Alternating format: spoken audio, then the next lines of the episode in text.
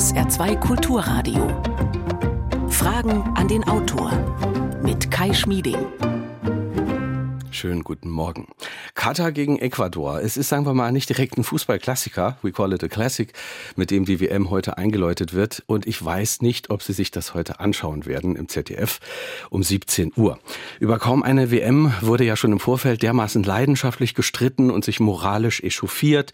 Die Menschenrechtssituation, die Toten auf den Baustellen, die Korruption, all das wurde immer wieder genannt. Und man fragt sich, ob das in Sachen PR für Katar nicht alles schon nach hinten losgegangen ist. Unser heutiger Gast meint allerdings, in dieser ganzen Debatte gibt es zu wenig Zwischentöne. Es gibt auf der einen Seite Versuche der Verharmlosung und auf der anderen aber auch eine Art polemischer Doppelmoral. Und das, sagt er, ist wiederum ein gutes Beispiel für unseren Umgang mit den Golfstaaten allgemein. Er fordert eine Politik, die Interessen und Werte geleitet ist und eine klare Strategie im Umgang mit Staaten wie Katar. Ich freue mich auf das Gespräch mit Dr. Sebastian Sohns. Er ist uns per App zugeschaltet. Hallo, herzlich willkommen. Auch Ihnen einen schönen guten Morgen. Schönen guten Morgen, Herr Schmieding. Menschenrechte sind nicht käuflich. Warum die WM in Katar auch bei uns zu einer neuen Politik führen muss, das ist der Titel der Streitschrift, die Sebastian Sohns vorgelegt hat. Er ist Experte für die arabischen Golfmonarchien und arbeitet als Wissenschaftler beim Center for Applied Research in Partnership with the Orient, so heißt es. Er ist studierter Islamwissenschaftler und er hat promoviert zum Thema pakistanische Arbeitsmigration nach Saudi-Arabien.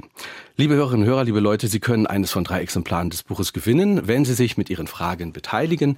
Telefon und WhatsApp WhatsApp 0681 65 100 oder auch Fragen an den Autor mit Bindestrichen dazwischen at srdr.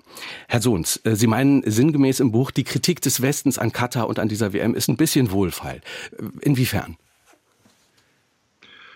Ich denke, dass wir in den letzten Wochen und Monaten auf, auf drei Ebenen ähm, die WM kritisiert haben. Und eine Ebene davon halte ich tatsächlich für problematisch, weil es da darum geht, dass man Katar und damit auch der islamisch-arabischen Welt in gewisser Art und Weise abspricht, Teil der Fußballfamilie zu sein. Wir haben viel darüber diskutiert, dass die WM im stattfindet. Wir haben jetzt noch mal in den letzten Tagen die Diskussion um das Bierverbot gehabt. Äh, wir haben darüber gesprochen, dass Katar sich nicht, noch nie sportlich für eine WM qualifiziert hat und dass es dort keine Fußballtradition gibt. Und wenn ich mit Menschen in der arabischen Welt spreche, auch in Katar selbst, dann fühlt man sich da ein bisschen brüskiert, dann fühlt man sich auch respektlos behandelt, weil man in der arabischen Welt schon ein großes Interesse, eine große Leidenschaft für den Fußball entwickelt hat und man einfach jetzt auch ähm, ja, das als Zeichen des Respekts versteht, eine solche WM auszurichten. Und diese Kritik halte ich tatsächlich für deswegen problematisch und auch ein wenig eurozentristisch, wenngleich, und das muss man auch ganz klar sagen, äh, die Kritik auf den anderen beiden Ebenen, nämlich in Bezug auf die Situation der Menschenrechte, gerade der Arbeitsmigrantinnen in Katar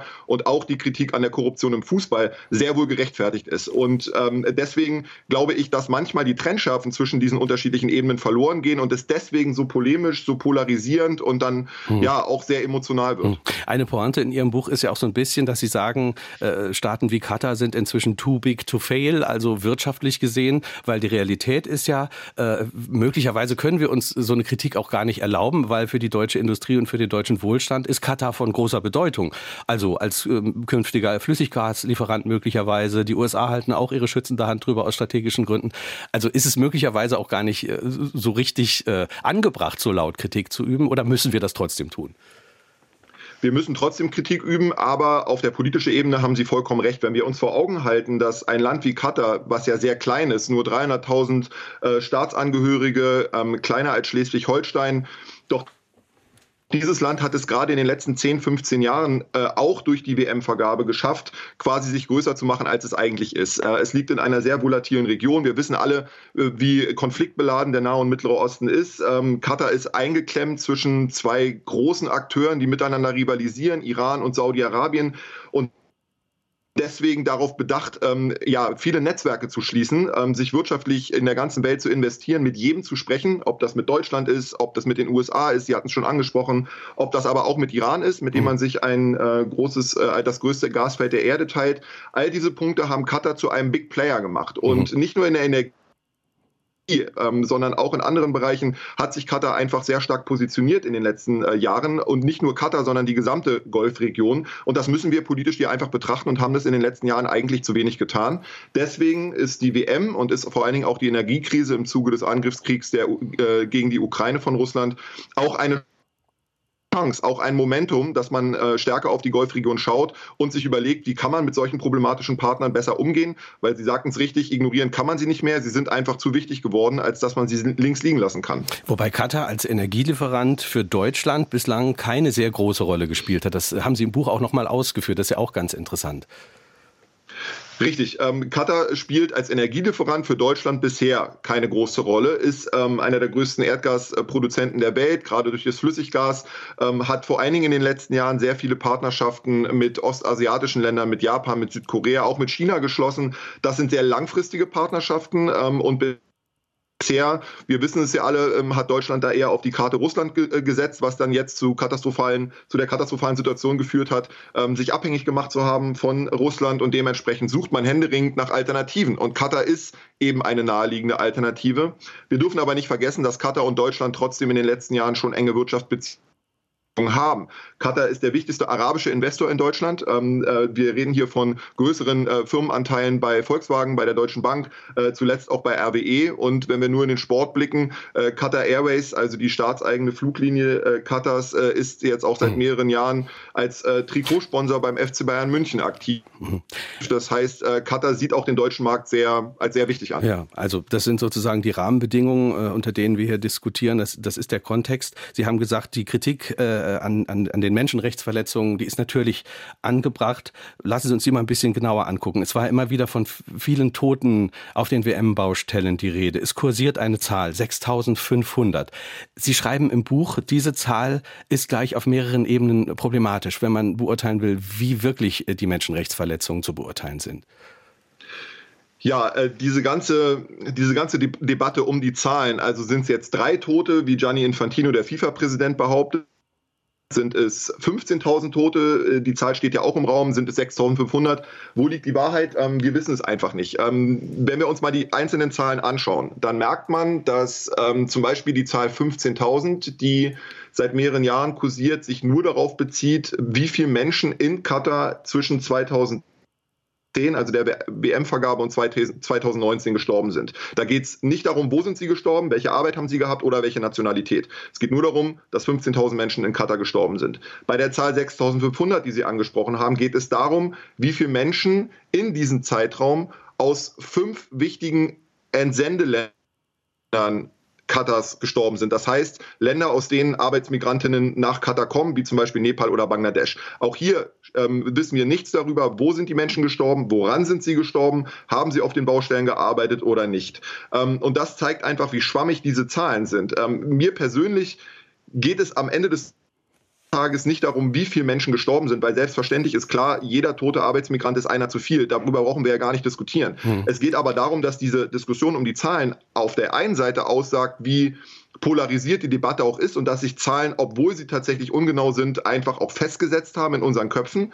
Und auf der anderen Seite geht es darum, dass dass wir über die eigentliche Frage diskutieren müssen. Woran sind nämlich die Menschen gestorben? Mhm. Und Amnesty International sagt, dass 70 Prozent der Todesursachen gar nicht aufgeklärt werden, sondern dass äh, die katarischen Behörden da schlichtweg von einer natürlichen Todesursache oder von Herzversagen sprechen. Und das ist dann schon irritierend, wenn man weiß, dass die meisten Männer, die auf den Baustellen arbeiten, zwischen 20 und 35 in etwa sind, ähm, Gesundheitstests durchlaufen müssen. Und wenn man sich dann anschaut, dass die Zahl der Toten gerade da, gerade in, einer, in einem Jahreszeitraum höher geht, wenn, als es, wenn es besonders heiß ist, also im Sommer, ähm, dann muss man sich schon die Frage stellen, äh, inwieweit ja, sind die Arbeitsbedingungen nicht natürlich Ursache auch für, diese, für diesen Anstieg der Toten.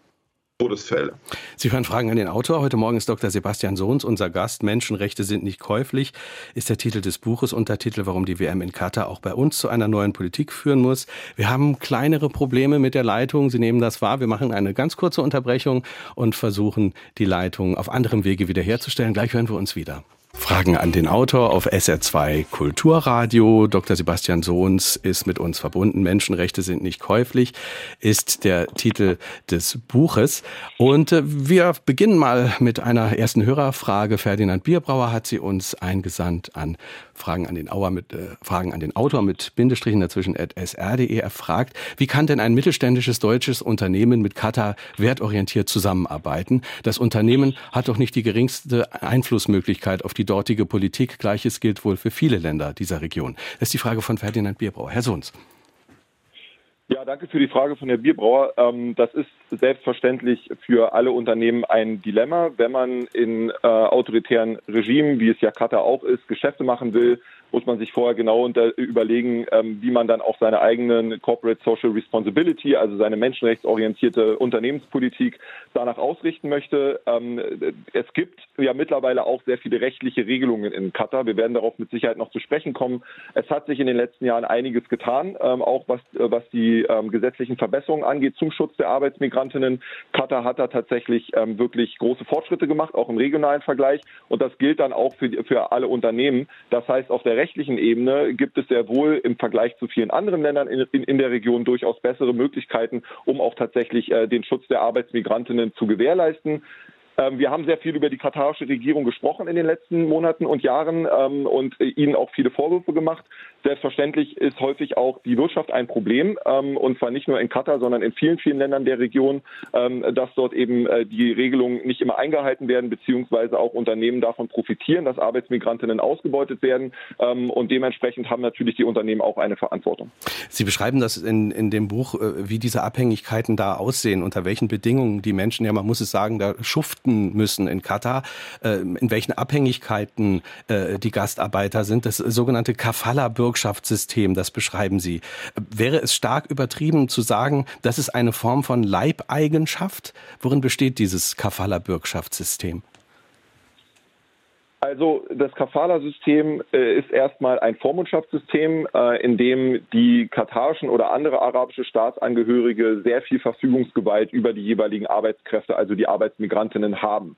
Ähm, von Leibeigenschaft zu sprechen oder wie es manche äh, Menschenrechtsorganisationen äh, ausdrücken, von moderner Sklaverei, ist in bestimmten Punkten gerechtfertigt, aber es trifft den Kern nicht, weil am Ende des Tages muss man sich ja schon vor Augen halten, dass die Arbeitsmigrantinnen freiwillig in den Golf gehen Allein aus dem Grund, weil sie der Armut in ihren eigenen Ländern, in ihren Heimatländern entfliehen wollen und müssen. Äh, wenn man sich anschaut, dass äh, der Durchschnittslohn in Ländern wie Katar zehnmal so hoch ist wie der Durchschnittslohn in den Entsendeländern, also in Nepal, in Bangladesch, in Pakistan und anderen Ländern, ähm, dann sieht man, dass der Druck auf die Arbeitsmigrantinnen extrem hoch ist, ihre Heimat zu verlassen, weil sie dort schlichtweg keine Perspektive sehen. Mhm. Das Kafala-System ist äh, traditionell gewachsen, übrigens nicht nur in Katar, sondern in vielen, vielen Ländern der Region, auch in Saudi-Arabien, anderen Golfländern, auch in Libanon existiert es. Und äh, es stammt quasi aus beduinischem Gewohnheitsrecht und wurde dann, als die Briten in die Region kamen, im, äh, im 20. Jahrhundert dann institutionalisiert, um Arbeitsmigranten zu rekrutieren, die man brauchte in der, Öl, in der Ölproduktion etc. Und daraus hat sich eben diese strukturelle Ausbeutung entwickelt, ähm, weil es einfach ein sehr, sehr ungleich, ein großes Ungleichgewicht gibt zwischen den Rechten, die die Arbeitgeber haben und den Pflichten, die die Arbeitnehmer haben. Das mhm. heißt, Pässe können konfisziert werden, ähm, der Arbeitgeber ähm, bestimmt darüber, wann die Menschen arbeiten dürfen äh, oder arbeiten müssen, wann sie ihre Familien besuchen dürfen zu Hause, ob sie den Arbeitgeber wechseln dürfen oder nicht. Es kommt zu Ausbeutung, zu Vergewaltigung, gerade im häuslichen Bereich, ähm, zu Lohndiebstahl und so weiter und so fort. Das Kafala-System ist ein Element dieser strukturellen Ausbeutung, aber es ist wahrlich nicht das einzige. Katar hat dieses Kafala-System in den letzten Jahren abgeschwächt, sagt selbst, es sei abgeschafft. Äh, das stimmt so nicht ähm, gerade weil es eben in der Realität weiterhin vorkommt. Und wir schauen uns zwar einmal die Baustellen an, aber insbesondere im häuslichen Bereich, wo viele, viele Frauen auch arbeiten, äh, ist, sind die Situation, ist die Situation immer noch sehr. Prekär, ähm, weil dort eben einfach die wenigsten Leute wirklich hingucken, was da hinter verschlossenen Türen passiert. Man muss das vielleicht ja auch alles ein bisschen relativieren. Sie sagen, die, die, verdienen dort zwar besser als in anderen Ländern, aber Sie schreiben auch, es sind immer noch zwei Euro die Stunde. Also äh, ja, unglaubliche Hitze, es sind schlimme Arbeitsbedingungen. Äh, was passiert dann konkret auf, auf, auf den Baustellen? Gibt es da überhaupt sowas wie Arbeitsschutz? Äh, ist, gibt es da überhaupt sowas wie, wie Verbesserungen der Sicherheitssituation? Es gibt Verbesserungen der, der Sicherheitssituation, vor allen Dingen auf den Baustellen, die vom WM-Organisationskomitee kontrolliert werden. Und das sind die Baustellen, die in der direkten, im direkten Zusammenhang mit der WM stehen. Also zum Beispiel die Stadien. Da hat es in den letzten Jahren durchaus Fortschritte gegeben. Das wird auch von, äh, von unabhängigen Beobachtern äh, bestätigt. Die sagen, da sind äh, die Schutz die Schutzmechanismen ähm, äh, für Arbeitsmigrantinnen, für die Bauarbeiter ähnlich gut wie zum Beispiel in Europa.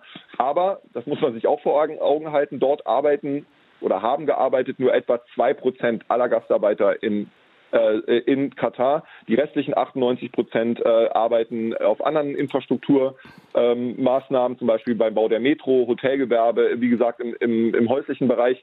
Und da sind die Schutzmechanismen eben noch nicht so gut umgesetzt, wie das das Gesetz vorsieht. Und das ist das große Problem, die Diskrepanz zwischen dem rechtlichen Rahmen, der sich deutlich verbessert hat, und der Umsetzung.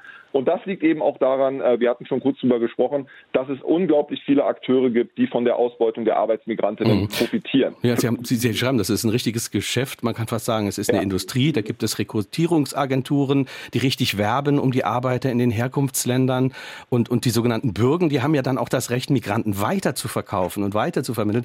Äh, Sie haben zwar gesagt, das Wort Sklavenhandel ist, ist, ist vielleicht schwierig, aber es erinnert schon ein, ein wenig an, an, an Sklavenhandel. Genau, also Selbstverständlich gibt es Akteure, die damit äh, extrem viel Geld verdienen. Zwei wichtige haben Sie angesprochen. Äh, vielleicht ganz kurz was zu den Rekrutierungsagenturen. Das ist, das, sind, das ist eine Gruppe, die wir eigentlich hier kaum wahrnehmen in der Diskussion. Dabei ist sie unfassbar wichtig und trägt dazu bei, dass sich die Menschen wirklich in, in ganz prekäre Abhängigkeitsverhältnisse bringen. Die Rekrutierungsagenturen existieren vor allen Dingen in den Heimatländern der Migranten. Sie werben dort Migranten an, um sie dann sozusagen für eine hohe Vermittlungsgebühr an den Bürgen in Katar oder andere Länder weiter weiter zu transferieren. Das ist im Fall von Katar teilweise bis zu 2500 Dollar für die Menschen dort vor Ort ein Vermögen. Sie müssen sich verschulden, sie müssen teilweise ihr weniges Hab und Gut verkaufen, sie müssen in den ersten Monaten oder Jahren äh, mühsam die Schulden abstottern.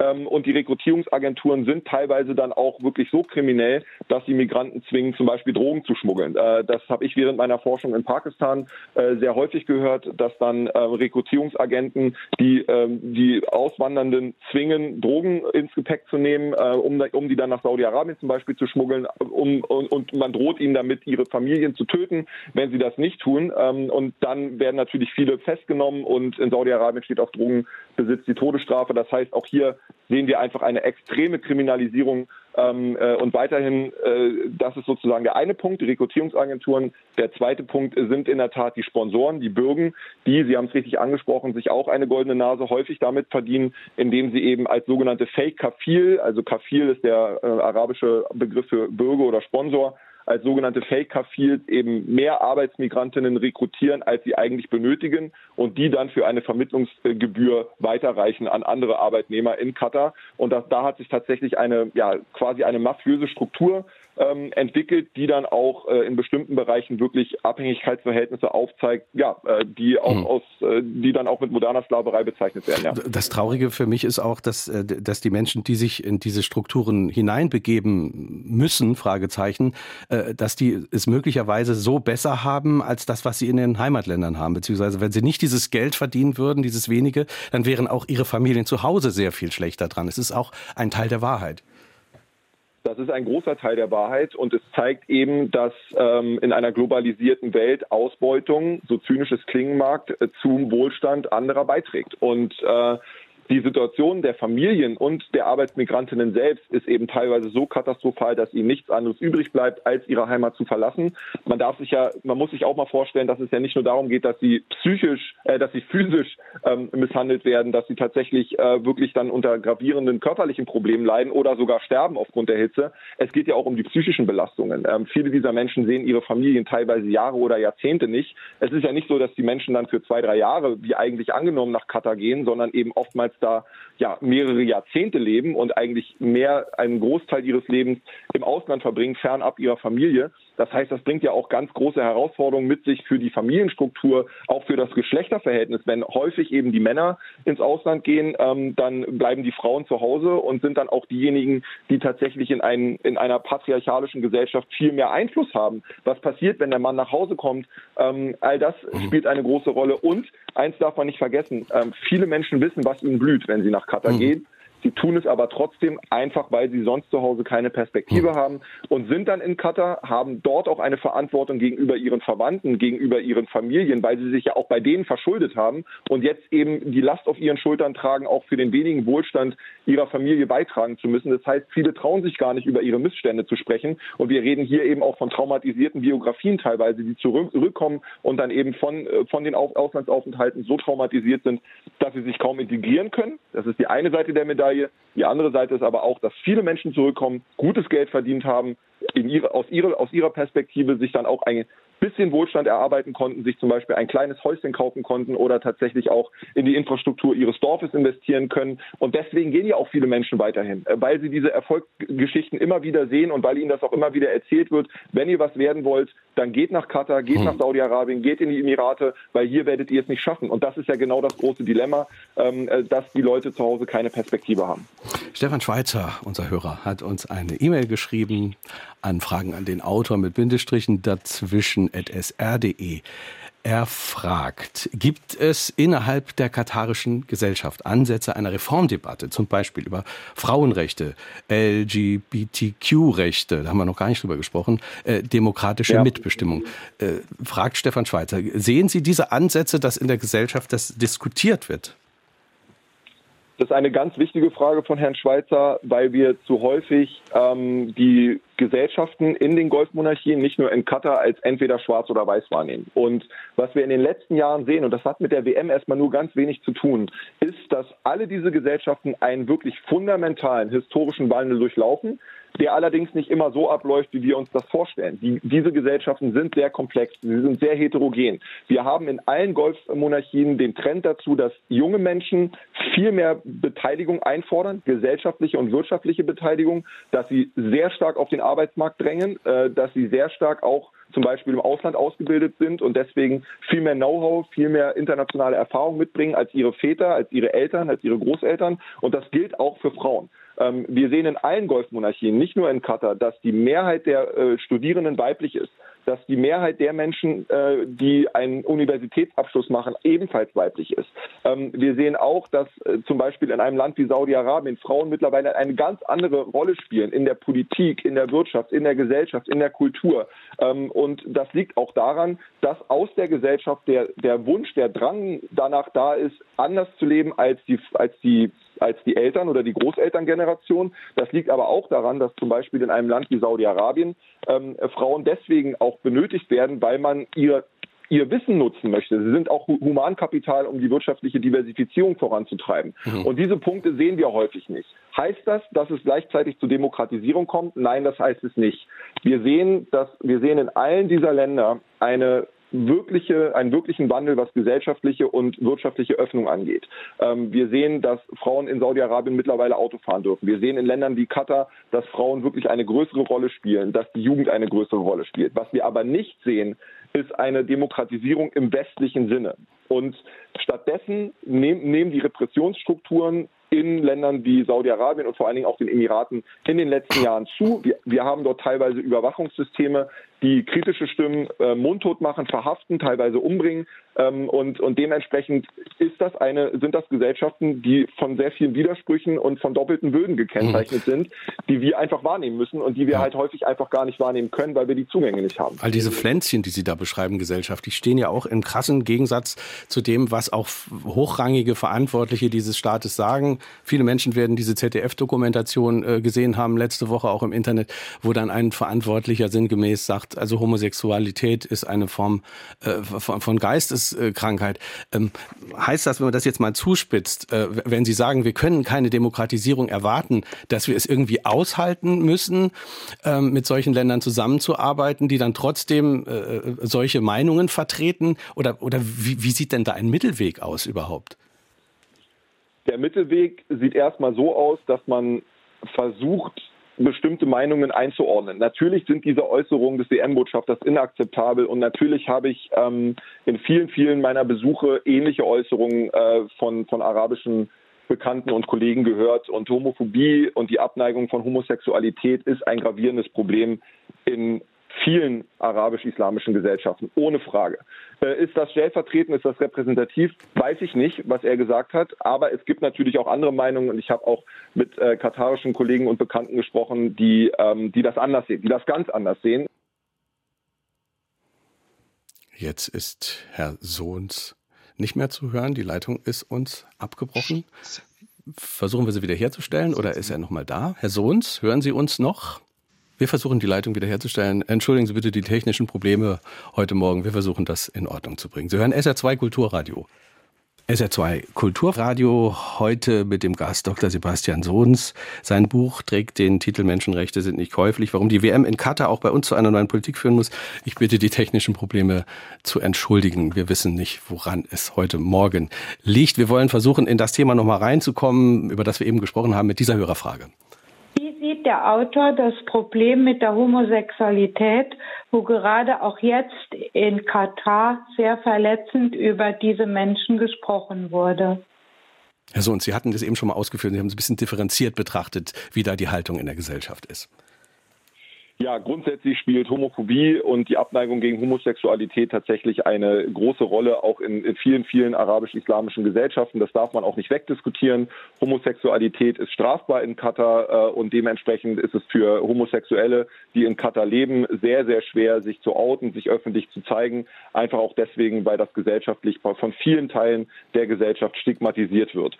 Nichtsdestotrotz gibt es auch andere Stimmen. Ich ähm, äh, habe auch wirklich mit Menschen gesprochen in Katar, die diese Äußerung des WM-Botschafters äh, und die grundsätzlich diese Abneigung gegen Homosexualität sehr, sehr kritisch sehen. Ähm, äh, nur darf man nicht vergessen, äh, dass, dass eine wirkliche Diskussion über diese Punkte ähm, in Katar einfach sehr schwer möglich ist, einfach weil wir über ein System reden, in dem bestimmte konservative Wertenormen weiterhin vorherrschen. Und eine Sache sollten wir uns immer vergegenwärtigen. Die Regierung der Emir ist darauf angewiesen, dass er von einer großen Mehrheit seiner Bevölkerung unterstützt wird, dass er deren Loyalität hat. Und Katar ist eine weiterhin konservative Gesellschaft, oft in vielen Bereichen auch eine patriarchalische Gesellschaft, trotz all dieser äh, Veränderungen, die wir sehen.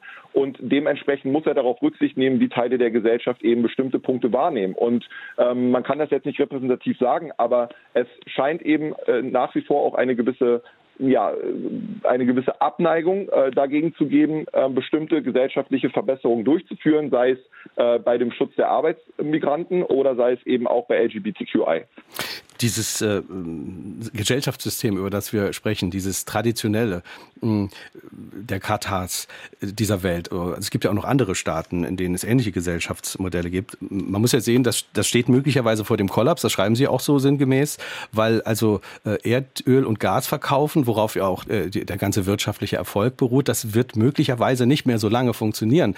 Ähm, Gleichzeitig ist in diesen Staaten wie Katar seit Jahrzehnten die Rede davon, dass man versucht, die Wirtschaft zu diversifizieren.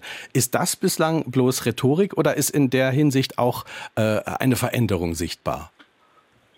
Es ist eine Veränderung sichtbar, aber sie reicht noch nicht aus. Ähm, wie Sie richtig sagen, äh, die Gesellschaftsverträge in all diesen Golfstaaten beruhen darauf, dass der Herrscher seiner Bevölkerung Annehmlichkeiten garantiert, ähm, finanziert durch das Öl oder das Gas, also zum Beispiel kostenloses Bildungs- und Gesundheitssystem, weitgehende Steuerfreiheit und anderes. Und dafür bekommt er Loyalität zurück und erwartet, dass es keine Opposition gibt und dass es keine Demokratisierung gibt. So dieses, ähm, äh, dieses System existiert seit Jahrzehnten in den Golfmonarchien, steht aber wie gesagt vor dem Kollaps, einfach deswegen, weil gerade das Öl endlich ist, weil es immer wieder auch dazu kommt, dass äh, der Ölpreis sinkt. Momentan ist wieder eine andere Phase, aber die Golfstaaten haben schon begriffen, dass sie ihr Wirtschaftsmodell ja neu aufstellen müssen und deswegen diversifizieren wir und äh, diversifizieren sie. Und Katar hat das in den letzten Jahren ganz intensiv gemacht, hat, wir hatten schon drüber gesprochen, in ausländische Märkte investiert, hat auch mit der Ausrichtung von Sportevents dazu beigetragen, dass es mehr ist als nur Gaslieferant, sondern dass es eben auch ein attraktiver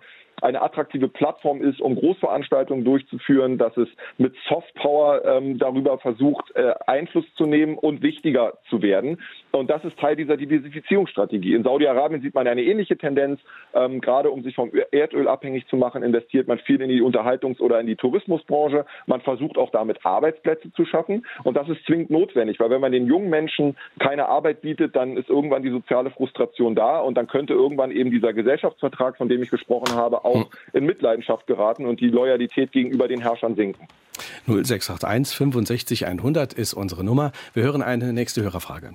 Sollte auf den Bau neuer Sportstätten verzichtet werden, wenn vorhandene Sportanlagen benutzbar sind, um damit auch Natur und Klima schützen zu können. Herr Sohns. Ja, grundsätzlich äh, stellt sich da, glaube ich, die Frage, wie große Sportveranstaltungen auszusehen haben in Zukunft. Und ist es zwingend notwendig, dass man äh, wie in Katar jetzt äh, neue Stadien baut, wenn es in anderen Ländern eben diese Infrastruktur schon gibt? Ähm, diese Diskussion muss man führen. Die muss vor allen Dingen die FIFA und andere große Sportverbände führen, also auch der internationale Olympisch, das internationale Olympische Komitee und andere. Ähm, und ich glaube, in der jetzigen Zeit fragen sich viele Menschen, warum muss es diese unfassbar umweltschädlichen Großveranstaltungen noch geben? Kann man das nicht anders regeln? Ähm, und ich denke, dass diese Diskussion um die WM in Katar auch zeigt, dass wir einen neuen Zeitgeist haben, dass Menschen sich andere Gedanken machen, gerade hier in Europa, ähm, dass sie es leid sind, dass eben diese großen Turniere so umweltbelastend sind. Ähm, Sie haben vorhin gesagt, äh, es, es, wurde investiert, aber in dem Buch meine ich auch gelesen zu haben, äh, eine beeindruckende Zahl, dass also in Katar also wirklich ein Vielfaches investiert wurde in neue Stadien und in neue Bauten von dem, was normalerweise bei solchen Ereignissen investiert wurde. Ist das, ist das richtig? Ja und nein.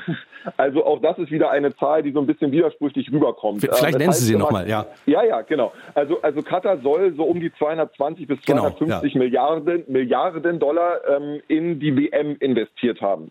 So, das ist natürlich das Vielfache von dem, was zum Beispiel in Deutschland, Brasilien oder Südafrika investiert wurde. Ähm, äh, aber äh, es, es erweckt den Eindruck, als habe Katar diese Investitionen nur in WM-Infrastruktur getätigt, also zum Beispiel in die Stadien.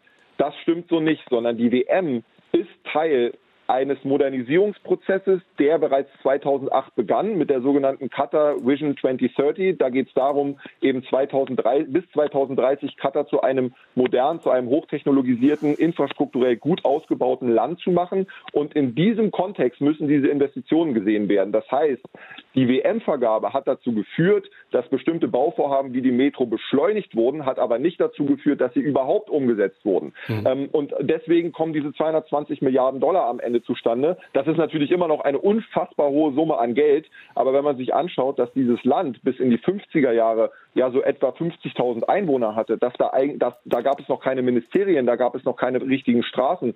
Diese, diese Gesellschaft lebte von der Perlenfischerei etc. und sich durch das Öl und durch das Gas in den letzten Jahrzehnten wirklich katapultartig entwickelt hat, ähm, dann sieht man, dass die WM als Treiber der Modernisierung gerade des Infrastruktur, Infrastrukturausbaus dient, aber eben nicht als alleinige Kraft, sondern das ist in einem größeren Kontext zu sehen, dass Katar ähm, bereits Ende der 2000, der 2008, also Ende der 2000er Jahre dann tatsächlich auch gesagt hat, wir müssen mehr tun für unsere Entwicklung und dafür auch viel Geld investieren. Wir hören eine nächste Hörerfrage.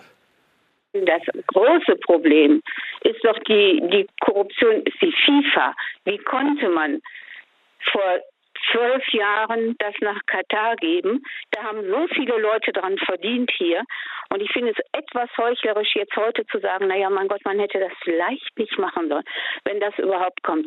Die, die FIFA ist, ist, ist eine Mafia, das muss abgeschafft werden, finde ich. Das ist die Meinung unserer Hörerin, eine sehr äh, pointierte Meinung. Herr Sohns, wie sehen Sie es? Ja, es ist eine kleine, klare Meinung, die man ja häufiger hört. Äh, und in der Tat ist die FIFA aus, aus meiner Sichtweise, ich bin jetzt kein Experte für Sportpolitik, aber aus meiner Sichtweise ein großer Teil des Problems, gar keine Frage. Und die Vergabeprinzipien damals haben eben nicht berücksichtigt, äh, wie die Situation der Menschenrechte ist. Sie haben nicht danach gefragt, ähm, äh, wie autoritär die Herrschaft ist, etc. Und äh, dementsprechend ist es selbstverständlich ein wenig doppelmoralisch und auch heuchlerisch, wenn man jetzt sagt, na, man hätte damals alles anders machen müssen. Es waren immerhin zwölf Jahre Zeit. Ähm, es gab Diskussionen, es gab Verhaftungen, es gab Gerichtsurteile, es gab viele, viele Belege dafür, wie korrupt die Vergabe zustande gekommen ist aber ja übrigens nicht nur die Vergabe nach Katar. Ähm, wir reden über Russland, wir reden über Südafrika, wir reden über Brasilien und wir reden auch über unser schönes Sommermärchen 2006, wo ja auch Korruption eine Rolle gespielt hat. Das heißt, Korruption im Weltfußball ist ein massives endemisches Problem, äh, für das die FIFA mitverantwortlich oder zu großen Teil verantwortlich ist. Äh, und deswegen sollte die FIFA natürlich auch aus der Diskussion hm. jetzt lernen und sich reformieren. Inwieweit das möglich ist, inwieweit das gewollt ist, äh, da sind viele, viele Leute skeptisch und ich bin es ehrlich gesagt auch. Sie schreiben, seit 1998 ist keine WM ohne Schmiergelder vergeben worden. Katar ist in gewisser Weise nur ein Höhepunkt gewesen. Bei Katar steht aber im Mittelpunkt die Person Mohammed bin Haman. Und das ist ja eine Figur, die schon sehr viel widerspiegelt, auch an problematischen Entwicklungen, oder? Was spiegelt diese Figur alles wider? ja, diese Figur personifiziert quasi das, die Korruptheit des Systems. Ähm, er war beteiligt äh, bei der Vergabe der, der WM an Katar, er war auch schon vorher beteiligt bei der WM-Vergabe an Deutschland. Äh, er, spiel, er spielte damals eine Rolle als Strippenzieher, als ein, ein Funktionär, ähm, der tatsächlich das ausdrückt, was es im Weltfußball eben offenbar zuhauf gibt, nämlich ja, meistens sind es ja Männer oder in der Regel sind es Männer, die sich mit ihrer Macht, mit ihrem Einfluss, mit der, mit dem Einfluss im Fußball, ähm, ja, die Taschen vollstopfen, äh, die Gier befriedigen und als Strippenzieher dahin wirken, dass ähm, ja auch ein Land wie Katar oder eben auch andere Länder äh, dann tatsächlich eine WM ausrichten können. Das Pikante äh, an dieser Person ist ja auch, also dass eben dieser katarische Fußballfunktionär, den Sie erwähnt haben, äh, dass er auch damit zitiert wird, dass er gesagt hat, er hat im Zuge der deutschen WM-Bewerbung alleine 6,7 Millionen Euro erhalten. Genau, also das zeigt eben, dass wir hier nicht nur über das Problem Katar sprechen, sondern dass es auch im Vorfeld ähm, bei vorherigen WM-Vergaben äh, durchaus äh, Probleme gab, was die Korruption angeht. Und ähm, ja, wie gesagt, da hat sich ein Netzwerk entwickelt, da hat sich eine, ja, eine Clique entwickelt, die davon profitiert hat, die wahrscheinlich auch der Meinung war, ähm, sich gegenseitig so stark zu schützen, dass das nicht rauskommt. Und das ist ja nicht passiert. Es gibt ja wohl eine kritische Diskussion. Es gab Verhaftungen. Ähm, es gab auch, auch, auch die, ähm, die Person, über die wir gerade gesprochen haben, Mohammed bin, äh, Mohammed bin Haman, ist äh, gesperrt worden lebenslang. Aber es reicht eben nicht aus, äh, weil nach wie vor ähm, die FIFA offenbar nicht willens ist, sich so stark zu reformieren, dass so eine, dass eine solche ja, Korruption äh, bei Vergabepraktiken nicht mehr vorkommt. Äh, und wie gesagt, wir leben in einer anderen Zeit. Ich glaube, die, öffentliche, die Öffentlichkeit ist sehr viel kritischer geworden. Hm. Ähm, ich bin gespannt, wie die FIFA darauf reagiert. Aber ähm, das darf man sich auch, das darf man auch nicht unter den Tisch fallen lassen. Das, worüber wir reden, ist eine Diskussion, die vor allen Dingen in Europa stattfindet und nicht mal in jedem Land Europas. Hm. Das heißt, wir reden hier über eine Auswahl von Ländern, die sehr kritisch diese WM betrachtet. Darauf berufen sich die Katarer, darauf beruft sich auch Gianni Infantino, der sagt, die Mehrheit der Welt sieht diese WM gar nicht so kritisch. Und damit hat er recht. Ja. Äh, in, in Lateinamerika gibt es diese Diskussion nicht. In Asien gibt es diese Diskussion nicht. In vielen Teilen der arabischen Welt gibt es diese Diskussion nicht. Und man fragt sich jetzt eben in diesen Ländern, gerade auch in Katar, warum jetzt auf einmal und nicht bei Russland zum Beispiel. Ähm, das ist in gewisser Art und Weise Whataboutism, also mit dem Finger immer auf andere zeigen und von eigenen Verfehlungen ablenken. Aber auf der anderen Seite kann ich das auch nachvollziehen, dass man sich jetzt fragt, hä, wir haben doch eigentlich nichts anderes gemacht, nichts Schlimmeres gemacht als die Länder vor hm. uns. Hm. Warum kriegen wir jetzt ja, die volle Breitseite das, das, das, klingt jetzt so, also haben Sie da eine Erklärung? Also haben, haben Sie eine Vermutung, also was de, diese verstärkte Diskussion um Katar nun motiviert? Haben Sie da irgendeine Vermutung? Ja, die habe ich. Ähm, und zwar liegt es zum einen daran, dass wir ähm, in einer Zeit leben, die politisch hochsensibilisiert ist, die auch polemischer geworden ist, ähm, die polarisierender geworden ist. Und wir reden tatsächlich über einen Trend äh, bei, bei Fans, sich abgekoppelt zu fühlen von dem großen Kommerz Fußball. der Weltfußball ist durchkommerzialisiert, er ist korrupt, er ist ähm, nicht mehr vermittelbar für viele Menschen. Das hat nicht nur was mit der WM zu tun. Nehmen wir nur die Diskussion über die Super League, nehmen wir die, Invest die Investitionen von Staaten oder großen Unternehmen äh, in europäische Fußballclubs. Äh, Katar besitzt Paris Saint-Germain. Äh, Abu Dhabi besitzt Manchester City, äh, Saudi-Arabien hat sich bei Newcastle United eingekauft. Es gibt aber auch viele, viele andere Investoren aus den USA und sonst wo, woher. Wir haben die Diskussion über RB Leipzig in Deutschland. Das heißt, dieser Trend, dass unsere Volkssportart Fußball, die ja auch ein Arbeitersport ist, immer noch auch verklärt wird. Ähm, WMs werden verklärt als, mhm. ja, in gewisser Art und Weise auch als Erinnerungskultur, als Nostalgie. Und das ist alles auf dem Prüfstand, ähm, weil sich wirklich der, die Basis hier in Europa von dem kommerzialis kommerzialisierten Fußball ja abgekoppelt fühlt. Und Katar, die WM in Katar steht dafür quasi als Symbol. Und deswegen projiziert sich, glaube ich, viel der grundsätzlichen Frustration mit dem Fußball auf Katar. Dazu kommen natürlich auch ähm, relevante Punkte wie die Situation der Menschenrechte, ähm, wie die Frage, inwieweit äh, äh, ein autokratisches System Sportveranstaltungen durchführen kann. Aber ich denke, wir haben es hier wirklich deswegen mit einer solchen hohen Emotionalität zu tun, äh, weil Katar quasi als hm. Inbegriff dieses korrupten Fußballsystems steht. 0681 65 100 ist unsere Nummer. Dr. Sebastian Sohns ist unser Gast in Fragen an den Autor. Ich sage nochmal den Buchtitel Menschenrechte sind nicht käuflich. Warum die WM in Katar auch bei uns zu einer neuen Politik führen muss. Wir hören eine nächste Frage.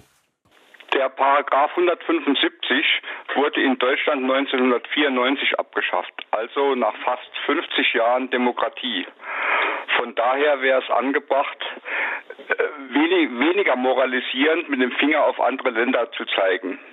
In Deutschland hat sich mittlerweile eine Kaste missionierender Gesinnungspolizisten eingenistet, die anderen vorschreiben wollen, was sie zu denken haben.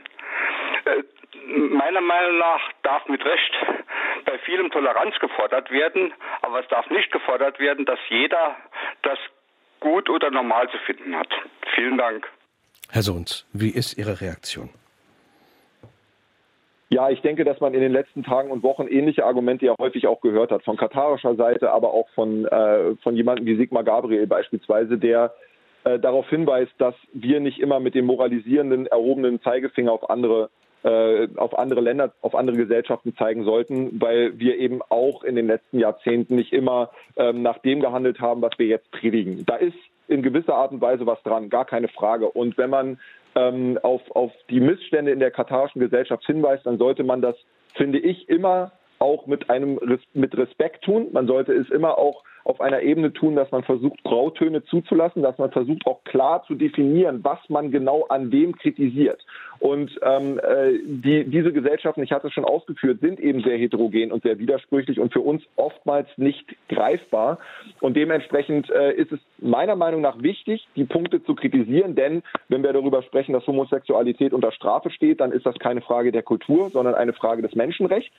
Dieser Debatte muss sich Katar stellen, müssen sich andere Länder stellen, ähm, aber man sollte es eben nicht mit diesem eurozentristischen, unterschwelligen Belehrungston tun. Mhm. Und ähm, das ist, glaube ich, das, was vielen Menschen in der Region aufstößt. Übrigens nicht nur während, äh, während der Debatte um die WM, sondern auch schon davor. Man hat das Gefühl, man hat das Gefühl in der Region immer wieder, ähm, vorgeführt zu werden vom Westen, von Europa, dass immer wieder bestimmte ähm, Stereotype auch auftauchen, dass es auch darum geht, dass, äh, dass man vorhält, der islamischen Welt sich nicht verändern zu können. Und wie gesagt, diese Gesellschaften verändern sich massiv, aber eben nicht immer nach unseren Vorstellungen. Mhm. Und ich glaube, da im Dialog zu bleiben, da auch versuchen, ein bisschen so die, die Polarisierung, die Emotionen rauszunehmen für beide Seiten wäre, ja. ähm, äh, wäre ganz gut. Und das hat sich einfach in den letzten Wochen tatsächlich sehr stark hochgeschaukelt. Und das finde ich schade, weil sich dadurch Fronten verhärten. Und eigentlich sollte ja auch eine WM dazu beitragen, dass man miteinander ins Gespräch kommt. Und ähm, jedes Mal, wenn ich vor Ort war, dann bin ich mit vielen Menschen ins Gespräch gekommen und habe nicht mhm. mit allen eine, eine und dieselbe Meinung. Aber ich komme immer wieder mit neuen ja. Eindrücken zurück und man hinterfragt sich eben auch selbst ab und an. Sie sind vor Ort und äh, das interessiert auch einige unserer Hörer, die an, einfach an dem Leben in Katar interessiert sind. Ich ja. greife mal die WhatsApp-Meldung von Wolfgang Zapp raus. Der hat uns geschrieben an 0681 65 100. Er schreibt, das Herrscherhaus zahlt jedem Katarer ein Grundeinkommen. Wie kann man sich denn einen normalen Tagesablauf eines Katarers vorstellen? Gibt es sowas wie eine berufliche Tätigkeit? Das ist die Frage von Wolfgang Zapp. Mhm. Ja, ist eine äh, sehr relevante Frage von Herrn Zapp. Ähm, der Ablauf eines normalen katarischen Staatsangehörigen ähm, kann natürlich sehr unterschiedlich aussehen. Es, äh, in der Regel arbeiten die Menschen, entweder sie sind zum Beispiel im öffentlichen Dienst tätig, bei Ministerien oder haben leitende Funktionen bei vielen der katarischen Kultur- und Bildungseinrichtungen ähm, oder sie sind selbstständig, haben ihr eigenes Unternehmen. Ähm, teilweise gibt es auch viele Katarer, junge Katarer, die ihr eigenes Startup eröffentlicht, äh, veröffentlicht, äh, äh gegründet haben, eröffnet haben und, und damit äh, tatsächlich auch ja, sich, sich als Entrepreneur, als Jungunternehmer versuchen zu positionieren. Dann gibt es viele Menschen, äh, die, die studieren, die einer Ausbildung nachgehen oder die eben äh, im Ausland auch selbst sind, dort arbeiten oder dort studieren. Das heißt, wir haben schon eine große Bandbreite. Eins ist allerdings auch klar, die katarischen Staatsangehörigen ähm, gehören zu einer der Gruppe, die extrem privilegiert ist.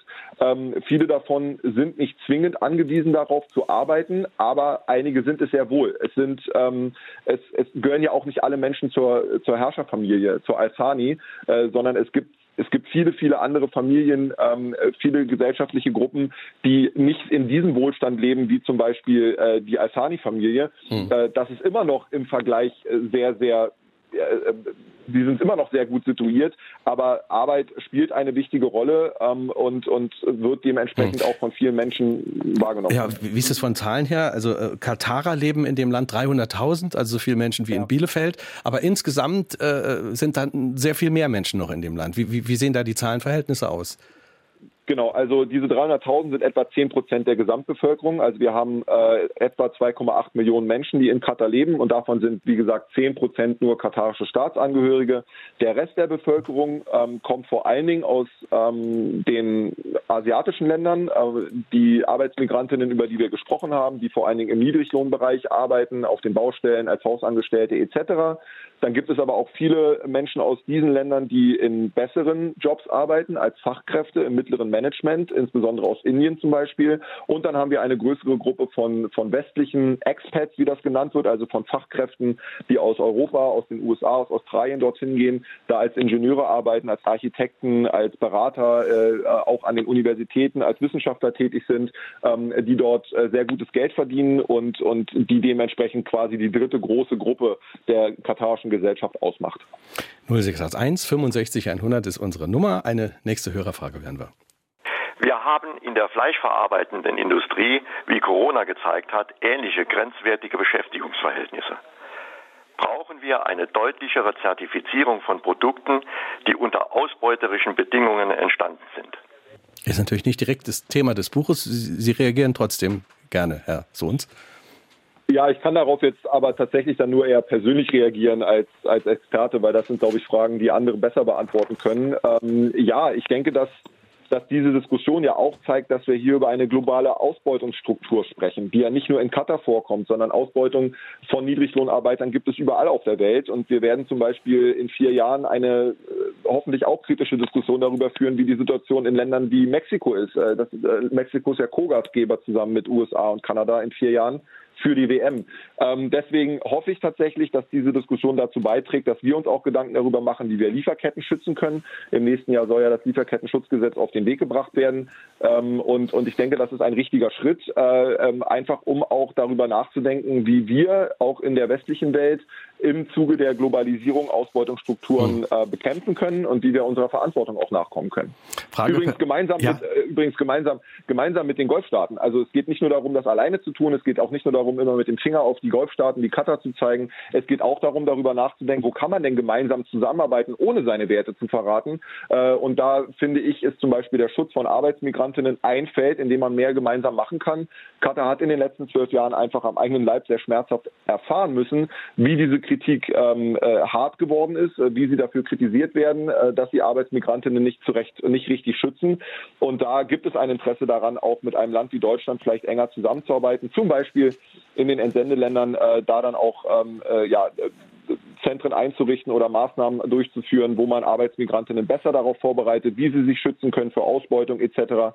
Das passiert teilweise schon, aber da kann noch mehr getan werden und ich finde, da kann Deutschland auch eine größere Rolle spielen. Und das ist schon ein konkretes Beispiel auch für die Strategie, die Sie im, im Buch noch beschreiben. Da können wir in den äh, letzten fünf Minuten der Sendung auch noch mal drüber sprechen. Vielleicht ist jetzt noch Zeit für eine Hörerfrage. Die kam über WhatsApp von äh, Martin Ries aus Dortmund an WhatsApp 0681 65 100. Er zitiert äh, das Redaktionsnetzwerk Deutschland, äh, berichtete am 6. September, dass Katar möglicherweise bald den Vorsitz im UN-Menschenrechtsrat übernehmen könnte. Wie ist hier der Stand der Entwicklung? Wer kann das verhindern, fragt unser Hörer Martin Ries. Ja, sollte man es überhaupt verhindern? Wie, wie ist Ihre Haltung, Herr Sohns?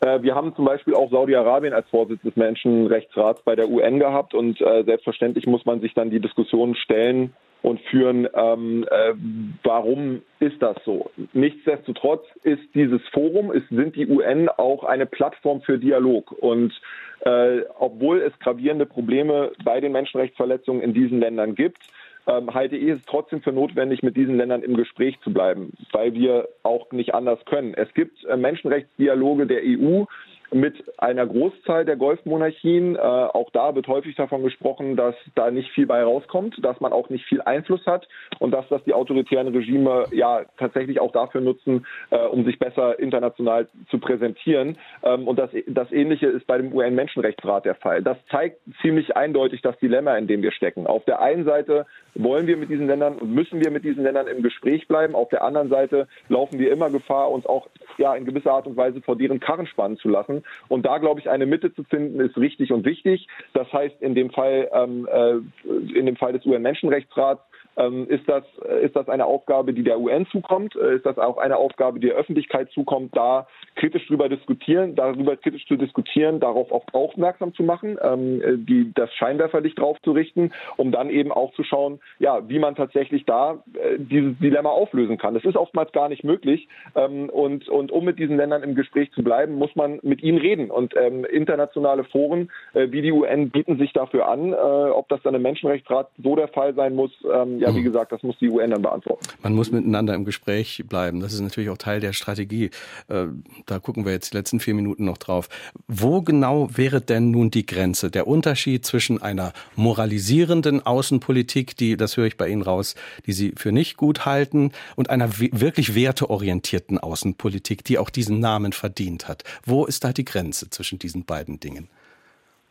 Die Grenze ist fließend und sie ist nicht ganz leicht zu ziehen. Aber Deutschland sollte im Gegensatz zu den letzten Jahren und Jahrzehnten jetzt sich stärker damit beschäftigen, wie man, äh, mit, den Golf, wie man mit der Golfregion strategisch umgehen kann. Äh, in Deutschland fehlt nach wie vor eine öffentliche Debatte darüber, die jetzt aufkocht während der WM, aber davor kaum geführt wurde, welche Rolle die Golfmonarchien haben und wie Deutschland mit solchen problematischen Partnern zusammenarbeiten kann und wie eben nicht. Und meiner Meinung nach sollte man schon rote Linien setzen, indem man sagt, zum Beispiel Waffenlieferungen sind sehr problematisch. Äh, an Katar, an Saudi-Arabien, an die Emirate.